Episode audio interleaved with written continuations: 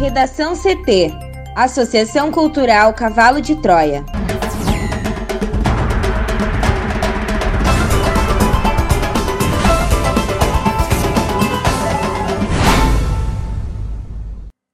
Agora, no Redação CT. Tribunal de Contas suspende concessão do mercado público de Porto Alegre. Capital supera a marca de 300 internados em UTIs e Prefeitura deve anunciar novas restrições até terça. Entidades sindicais representam contra Bolsonaro no Tribunal de Haia por crime contra a humanidade. Bilionários ficam imunes à crise econômica na pandemia, diz estudo. Pesquisa com professores no Rio Grande do Sul aponta que saúde emocional está ruim ou péssima.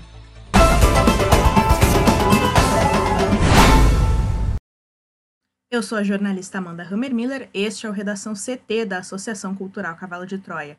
Chove em Porto Alegre, temperatura de 17 graus. Boa tarde.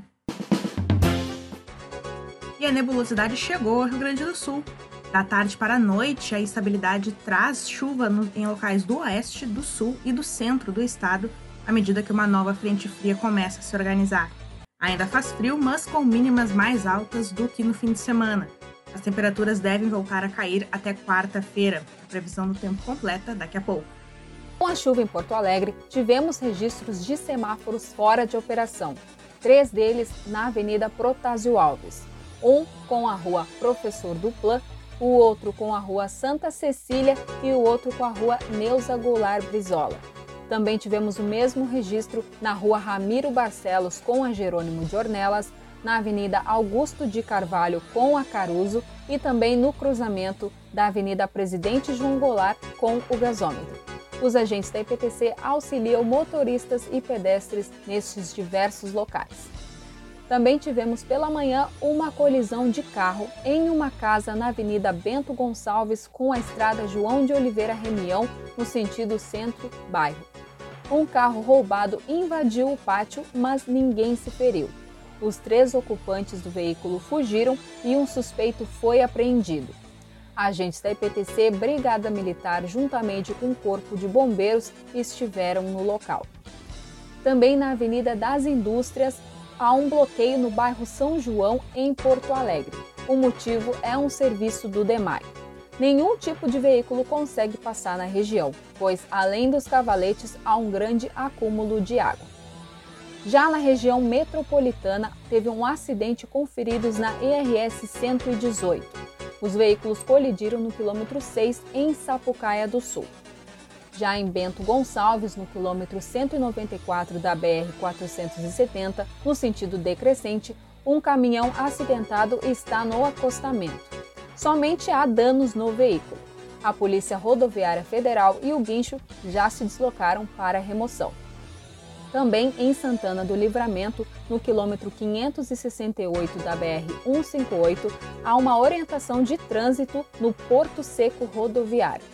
O motivo é a manifestação de caminhoneiros em razão de medidas adotadas pelo governo uruguaio. Não há um bloqueio de pista no local. Lembrando também que o içamento do vão móvel a uma e meia da tarde foi cancelado pela PRF. Com o trânsito, Juliana Preto.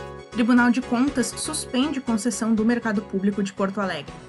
Em decisão cautelar, o conselheiro do Tribunal de Contas do Estado, César Miola, suspendeu o processo de concessão do mercado público de Porto Alegre à iniciativa privada. O despacho foi proferido na sexta-feira no âmbito de uma inspeção especial, instaurada a partir de representação do Ministério Público de Contas. A abertura das propostas estava prevista para a próxima sexta-feira. Viola acolheu o entendimento do Ministério Público de Contas e da associação que representa os permissionários do mercado, que sustentam que a concessão não pode ser levada a cabo sem autorização da Câmara Municipal. De acordo com a decisão, o processo deve ser paralisado logo depois do recebimento dos envelopes com as propostas dos interessados, mas sem que sejam abertas. Miola ainda concedeu 30 dias para que o prefeito Nelson Marquesan preste esclarecimento sobre o caso. Para o Redação CT, Juliana Preto. As novas restrições de circulação devido à pandemia de Covid-19 devem ser divulgadas pela Prefeitura de Porto Alegre nesta segunda-feira ou no máximo até amanhã. A informação é do secretário extraordinário de enfrentamento ao coronavírus, Bruno Mirage.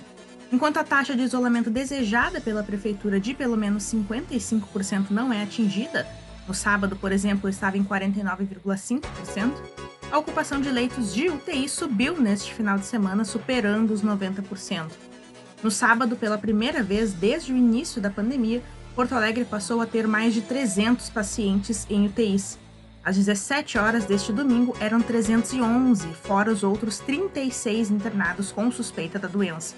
Segundo Miragem, as restrições envolvem implementar barreiras pela cidade nas vias de maior movimentação, buscando mostrar a necessidade do isolamento social, além de vias de grande movimento também está em estudo o bloqueio de calçadas e regiões que registram aglomeração. Apesar da ideia do bloqueio de trânsito, se descarta novos impedimentos nas atividades do comércio ou fechamento de parques, como a Redenção. O Departamento Municipal de Água e Esgotos realiza amanhã a finalização das obras de substituição de redes de água na Rua Voluntários da Pátria. As obras podem afetar o abastecimento nos bairros Navegantes e São Geraldo a partir das 9 da manhã. Em caso de chuva, o trabalho será cancelado. A rede antiga será desativada em dois pontos do Logradouro, na altura do número 3220, próxima à estação São Pedro do Transurb, e no número 3848, junto à rua Comendador Tavares. O órgão informa que, caso algum imóvel permaneça desabastecido após o serviço, é necessário ligar para o telefone 156 na opção 2 e informar o endereço completo para que o ramal predial seja religado na rede nova. O DEMAI também alertou que o aspecto da água após os serviços pode estar turvo ou não transparente, Conforme a entidade, o fenômeno se dá devido ao arraste de micropartículas inertes e não representa risco para a saúde. Ainda assim, a lavagem da rede pode ser solicitada também através do contato 156 na opção 2. Após quatro dias de impasse desde a morte do prefeito em exercício Valdir Jorge Elias, o Rucinho, na quarta-feira, o vereador Evandro Rodrigues, quarto na linha sucessória municipal, assumiu neste domingo a prefeitura de Viamão, Segundo o vice-presidente da Câmara Municipal, Rodrigues foi alçado ao cargo porque o presidente da Casa, de Lamar de Jesus, está em licença médica e o primeiro vice-presidente, Alexandre Gomes, renunciou ao cargo na mesa diretora. Lucinho era vice-prefeito e estava à frente do município desde fevereiro, quando o prefeito André Pacheco foi afastado por ordem judicial. Um grupo de parlamentares chegou a convocar uma sessão extraordinária e eleger Nadine Harfout como novo presidente da casa, e prefeito interino, mas o mandato durou algumas horas, já que a sessão foi anulada pela Justiça. A posse de Rodrigues como presidente interino da Câmara e, portanto, o prefeito em exercício ocorreu na sede do Legislativo Municipal e durou pouco mais de 15 minutos. No discurso, ele pediu apoio de todos os colegas da casa para encontrar soluções para o combate ao coronavírus em Viamão. Com 26 anos, Rodrigues é estudante de Ciências Biológicas e foi eleito vereador pela primeira vez na eleição de 2016 um grupo de entidades sindicais brasileiras ingressou neste domingo com uma ação no Tribunal Penal Internacional em Haia, na Holanda, contra o presidente Jair Bolsonaro por crime contra a humanidade. A rede sindical brasileira Unisaúde, formada por entidades de saúde e que representa mais de um milhão de trabalhadores do setor, denuncia Bolsonaro por falhas graves e mortais no combate à pandemia do coronavírus. Segundo ela, desde o início da crise sanitária, o governo brasileiro tem adotado postura negligente irresponsável que contribuiu para que o país atingisse a marca de mais de 80 mil mortes pela nova doença. A Unisaúde é coordenada pela Uniaméricas, um braço regional da Uniglobal Union, federação sindical que representa mais de 20 milhões de trabalhadores do setor de serviços em cerca de 150 países. Além da Unisaúde, responsável pela iniciativa, assinaram o pedido representantes da União Geral dos Trabalhadores, da Central Única dos Trabalhadores e da nova Central Sindical, além de movimentos sociais como o Movimento dos Trabalhadores Sem Terra. A iniciativa se baseia no Estatuto de Roma, que define os crimes considerados internacionais como genocídio e a tortura. No documento, as entidades sindicais alegam que o presidente cometeu crimes contra a humanidade quando se recusou a tomar medidas que, segundo elas, visavam a proteção da população brasileira em meio à pandemia. Para os representantes dos trabalhadores, o presidente colocou em risco a saúde da população ao promover aglomerações sem o uso de máscaras e ao fazer propaganda de medicamentos como a hidroxicloroquina. Segundo o maior estudo feito no país sobre a substância, ela não tem eficácia no tratamento da doença. os 73 bilionários da América Latina e do Caribe aumentaram suas fortunas em 17%, que equivale a 48,2 bilhões de dólares apenas durante a pandemia de março a junho deste ano. Isso equivale a um terço do total de recursos previstos em pacotes de estímulos econômicos adotados por todos os países da região. Só no Brasil, 42 bilionários aumentaram as suas fortunas em 34 bilhões de dólares no mesmo período, passando de 123 bilhões de dólares para 157 bilhões de dólares. Os dados são do relatório Quem Paga a Conta, Taxar a Riqueza para Enfrentar a Crise da Covid na América Latina e Caribe. Foi divulgado nesta segunda-feira pela Oxfam e revela como esses bilionários ficaram imunes à crise econômica provocada pela pandemia em uma das regiões mais desiguais do mundo. A entidade defende que é necessário enfrentar os privilégios e as elites econômicas para o desenvolvimento econômico inclusivo. Conforme a diretora executiva da Oxfam Brasil, Kátia Maia, a Covid-19 não é igual para todos. Enquanto a maioria da população se arrisca a ser contaminada para não perder emprego ou para comprar alimento da sua família no dia seguinte, os bilionários não têm com o que se preocupar. Segundo a organização, desde o início das medidas de distanciamento social para combater a disseminação da Covid-19, oito novos bilionários surgiram na região, ou seja, um a cada duas semanas. Enquanto isso, a estimativa é que 40 milhões de pessoas devem perder seus empregos e 52 milhões vão entrar na faixa da pobreza na América Latina e no Caribe em 2020. Para a Oxfam, os dados apresentados no relatório são assustadores. A organização ainda destacou que no Brasil, a discussão da reforma tributária não tem levado em conta a necessidade de reestruturar o sistema para que haja redução das desigualdades e para torná-lo mais progressivo, os debates em andamento no Congresso Nacional têm tratado da simplificação da tributação sobre o consumo, o que, segundo a Oxfam, não resolve as distorções do sistema, no qual quem ganha menos paga proporcionalmente mais imposto do que quem ganha muito.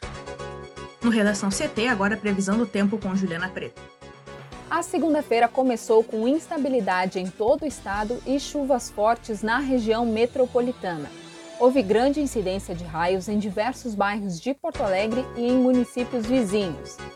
Na capital, a chuva constante que começou antes das 6 horas da manhã causou um acúmulo de água em diversas vias, como as avenidas Farrapos e Sertório e em pontos próximos ao túnel da Conceição e da rodoviária. Já na via lateral da BR-116, em Canoas, alagamentos foram vistos às 7 horas da manhã. E no Vale dos Sinos, foi registrada queda de granizo em São Leopoldo e também em Novo Hamburgo. O dia de hoje ele vai seguir chuvoso em todo o Rio Grande do Sul, com acumulados significativos na região norte. A formação de uma frente fria na costa do estado deve reforçar essa instabilidade. Castigado pelas passagens dos ciclones, o norte do estado deve ter mais temporal nesta segunda-feira, com descargas elétricas e rajadas de vento intensas. Somente a região sul, mais próxima ao litoral, deve ter um dia de tempo firme. De acordo com as estações do Instituto Nacional de Meteorologia, a maioria das cidades registrou temperatura acima dos 9 graus por volta das 3 horas da manhã. A mínima ocorreu em Quaraí, na fronteira oeste, onde o termômetro marcou 4,6 graus. A máxima aqui em Porto Alegre hoje é de 19 graus. Já na terça-feira, a previsão é de que a chuva perca força no estado e de que a fronteira oeste registre um declínio acentuado da temperatura. Vamos para o bloco de educação. A saúde emocional de muitos professores no Rio Grande do Sul está comprometida em meio à pandemia e ao ensino remoto. Para 24,45% dos docentes em escolas da rede pública e privada no estado, a saúde emocional neste período é classificada como ruim ou péssima enquanto 33,1% dos profissionais a definem como apenas razoável. Os dados fazem parte da pesquisa A Situação dos Professores no Brasil durante a Pandemia, realizada entre 16 e 28 de maio, que contou com a participação de 9.557 profissionais de escolas municipais, estaduais e particulares em todo o Brasil. 589 deles no Rio Grande do Sul, Somente 11,3% dos professores gaúchos declararam se sentirem em situação excelente ao comparar sua saúde emocional com o período pré-pandemia. Entre os motivos relatados em depoimentos dos professores ouvidos no levantamento, Há estresse envolvido na necessidade de aprender rápido, risco de contaminação, insegurança em relação ao futuro, falta de reconhecimento das famílias e dos gestores, além do excesso de atividades. A pesquisa se propôs a capturar o cenário vivenciado pelos docentes em quatro eixos: a participação dos alunos e famílias nas atividades, a situação do professor, a situação da rede e as perspectivas para o retorno das atividades presenciais. A pesquisa também questionou como para além dos desafios e sentimentos inerentes à pandemia, tem sido o nível de participação e engajamento dos estudantes e famílias com as atividades propostas pelos professores. E os dados revelam, além de uma baixa participação, especialmente nas instituições públicas, as disparidades entre as redes estaduais e municipais e o ensino particular. No cenário nacional, a maior parte dos professores que atuam na rede pública afirma que poucos dos seus alunos têm participado das atividades. Em contrapartida, nas redes privadas, a maioria dos docentes relatou que os alunos têm, em grande parte, participado das atividades remotas. No Rio Grande do Sul, o cenário é diferente, a participação dos alunos é apontada como constante pela maioria dos professores, mesmo nas escolas públicas, mas a participação das famílias é menos constante. Os depoimentos coletados apontam que a falta de equipamentos eletrônicos e acesso à internet são os principais motivos para a ausência de retorno dos alunos sobre as tarefas e para o incentivo e apoio das famílias ao ensino remoto. Alguns professores relatam ainda a dificuldade dos alunos para acessar os aparelhos dos pais, seja porque estão fora de casa trabalhando ou porque os celulares não possuem os recursos tecnológicos ou conectividade que suportem o recebimento e envio dos conteúdos pedagógicos. Redação CT, apresentação Amanda Hammermiller, colaboração Juliana Preto, uma produção da Associação Cultural Cavalo de Troia com o apoio da Fundação Lauro Campos e Marielle Franco. Próxima edição amanhã, ao meio-dia e 45. Boa tarde.